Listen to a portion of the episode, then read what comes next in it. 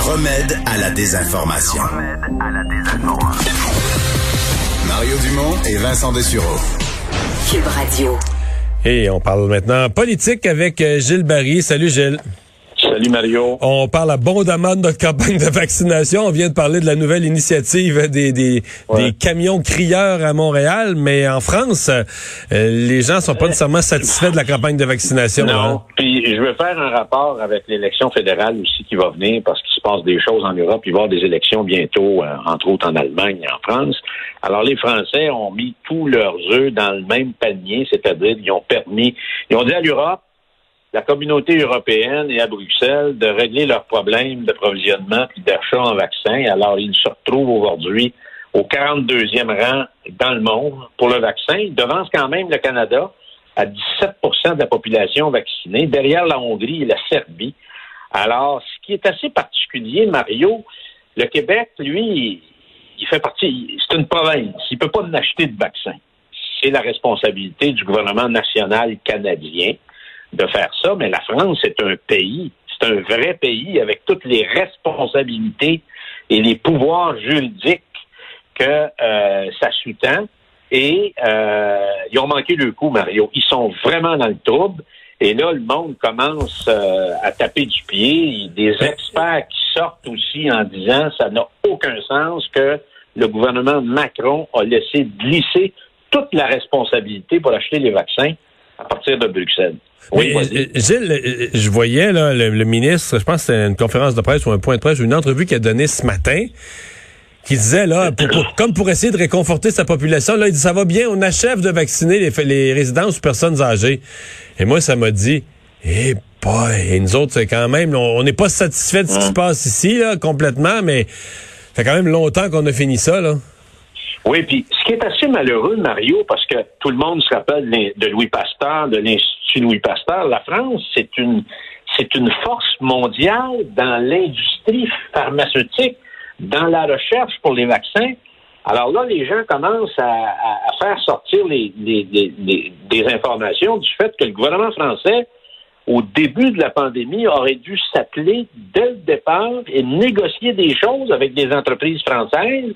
Alors, plutôt que faire ça, ils ont décidé de, euh, de passer le ballon à Bruxelles. Et là, ils se retrouvent dans le trouble, comme l'Allemagne d'ailleurs. Et moi, je pense, Mario, que ça va avoir des conséquences. Il y a une affaire qu'on n'évalue pas encore. C'est pour ça qu'ici, l'élection fédérale va venir cette année, j'en suis convaincu, avant la fin de l'été ou plus tard. C'est sûr que la pandémie, il y a quelque chose qu'on ne peut pas interpréter dans les sondages aujourd'hui, mais qui va probablement avoir un effet qu'on ne connaît pas actuellement dans les prochaines campagnes électorales. On va le voir en France. Madame Merkel, qui était chancelière de l'Allemagne puis qui était adulée par tout le monde, va finir son mandat en queue de poisson à cause de la vaccination, Mario. Mais là, tu sais que ce qui, ouais, mais ce qui tourne le fer dans des Européens, parce que là, tu nous parles des, des, des- de la France, de l'Allemagne, sont c'est les Britanniques, là, qui, eux, Ah, à cause non. du Brexit, à cause du Brexit, ont leur propre santé publique, leurs propres affaires, sont occupés de leur propre vaccin et qui sont vaccinés à deux fois, deux fois et demi plus que les autres pays européens. Là, au début, euh, les Européens riaient de ça, mais là, le- l'Allemand moyen, le Français moyen commence à être sérieusement jaloux du Britannique, là. Euh, jaloux du Britannique et Christian a écrit un excellent article aujourd'hui où il disait que les, Parisiens étaient jaloux des citoyens de Londres qui, eux, sont déjà dans les restaurants et dans les terrasses. Alors, euh, il va y avoir un règlement de compte qui va se faire. Il va se faire, bien sûr, pour moi, lors des prochaines élections en France. Et moi, je suis pas sûr que Emmanuel Macron est en position de force aujourd'hui. Et on voit que le parti de Mme Merkel, pas sûr qu'il va être euh, qu'il va être réélu. Là. Alors, il y a des- du gros questionnement. Et moi, ça m'amène à l'élection fédérale. Je pense, Mario, qu'il peut y avoir des surprises à l'élection compte tenu. Si le vaccin, là, la population canadienne n'a pas été vaccinée au-delà de 55 à 60% je pense qu'il peut y avoir des surprises dans cette élection-là. Ça prend pas grand-chose pour faire soigner ça parce que c'est quand même un phénomène, c'est une crise qu'il y a eu importante. Il y a eu de l'endettement et euh, le gouvernement canadien n'a pas été efficace. Moi, j'ai entendu une entrevue, Mario, c'est important de le préciser, avec le président Pinera à CNN en espagnol pendant que j'étais au Chili. Il a expliqué comment, dans les premiers jours de la pandémie, lui avait décidé de mettre un propre plan d'action pour prendre contact personnellement avec la Chine, parce que la Chine est un partenaire important sur le plan économique, donc il a appelé personnellement, puis il a dit qu'il avait parlé deux fois au président de la Chine, deux fois pour se positionner pour l'achat des, vaccins. Et lui-même, personnellement, a pris le téléphone pour appeler les patrons des compagnies pharmaceutiques pour placer dès le départ des commandes et permettre des recherches sur le terrain au Chili. Alors, il dit que c'est à cause de ça, parce qu'il est parti en avant de tout le monde, que lui-même a pris en charge ce dossier-là pour en faire la priorité politique du pays, qu'aujourd'hui, sa population est vaccinée au-delà de 50% Mario, je voulais te parler d'un autre phénomène aujourd'hui qui est très important, qui a fait le tour du monde, c'est le départ de Raoul Castro. Ben, est-ce que c'est la, fin, la fin de la dynastie Castro euh, tournant pour Cuba? Ben, c'est, ben écoute, là, Raoul a 89, il s'en va sur 90 dans quelques mois. Euh, Ramiro Valdez, qui est un autre compagnon, 88 euh, ans, de la Sierra Maestra avec le Che et Fidel et Raoul, et Camillo Cienfugo, euh, quitte aussi.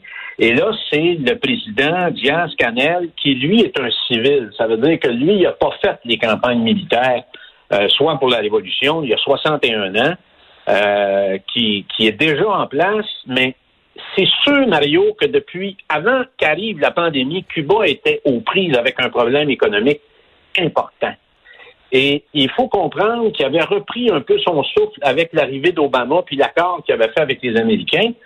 Euh, avant l'arrivée de Trump, Cuba a accueilli à peu près 1,5 million d'Américains. Alors, c'était beaucoup d'entrées de devises et les Cubains étaient en train de, reprendre un peu là, euh, euh, pied par rapport à la crise qu'ils vivaient. Et là, Trump est arrivé, il a tout défait ça.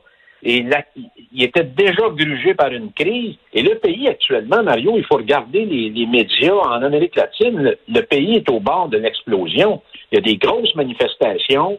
Euh, les réseaux sociaux sont beaucoup plus actifs. Les gens ont accès euh, à l'Internet mobile de plus en plus.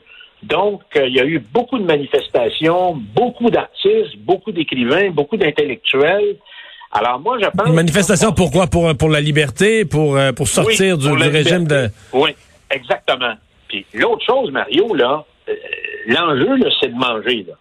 Alors, ça pourra pas durer bien des années. Alors, où euh, Biden va être en mesure de relancer la politique d'ouverture qu'avait mis en place Obama pour donner un peu plus d'oxygène au pays. Et moi, je suis sûr qui est en train de se préparer quelque chose à Cuba qu'on verra peut-être pas là dans la prochaine année, mais je pense qu'il faudra surveiller ce qui va se passer parce qu'il y, a quand même des éléments politiques qu'on ne voit pas sur la scène que moi j'ai connu personnellement.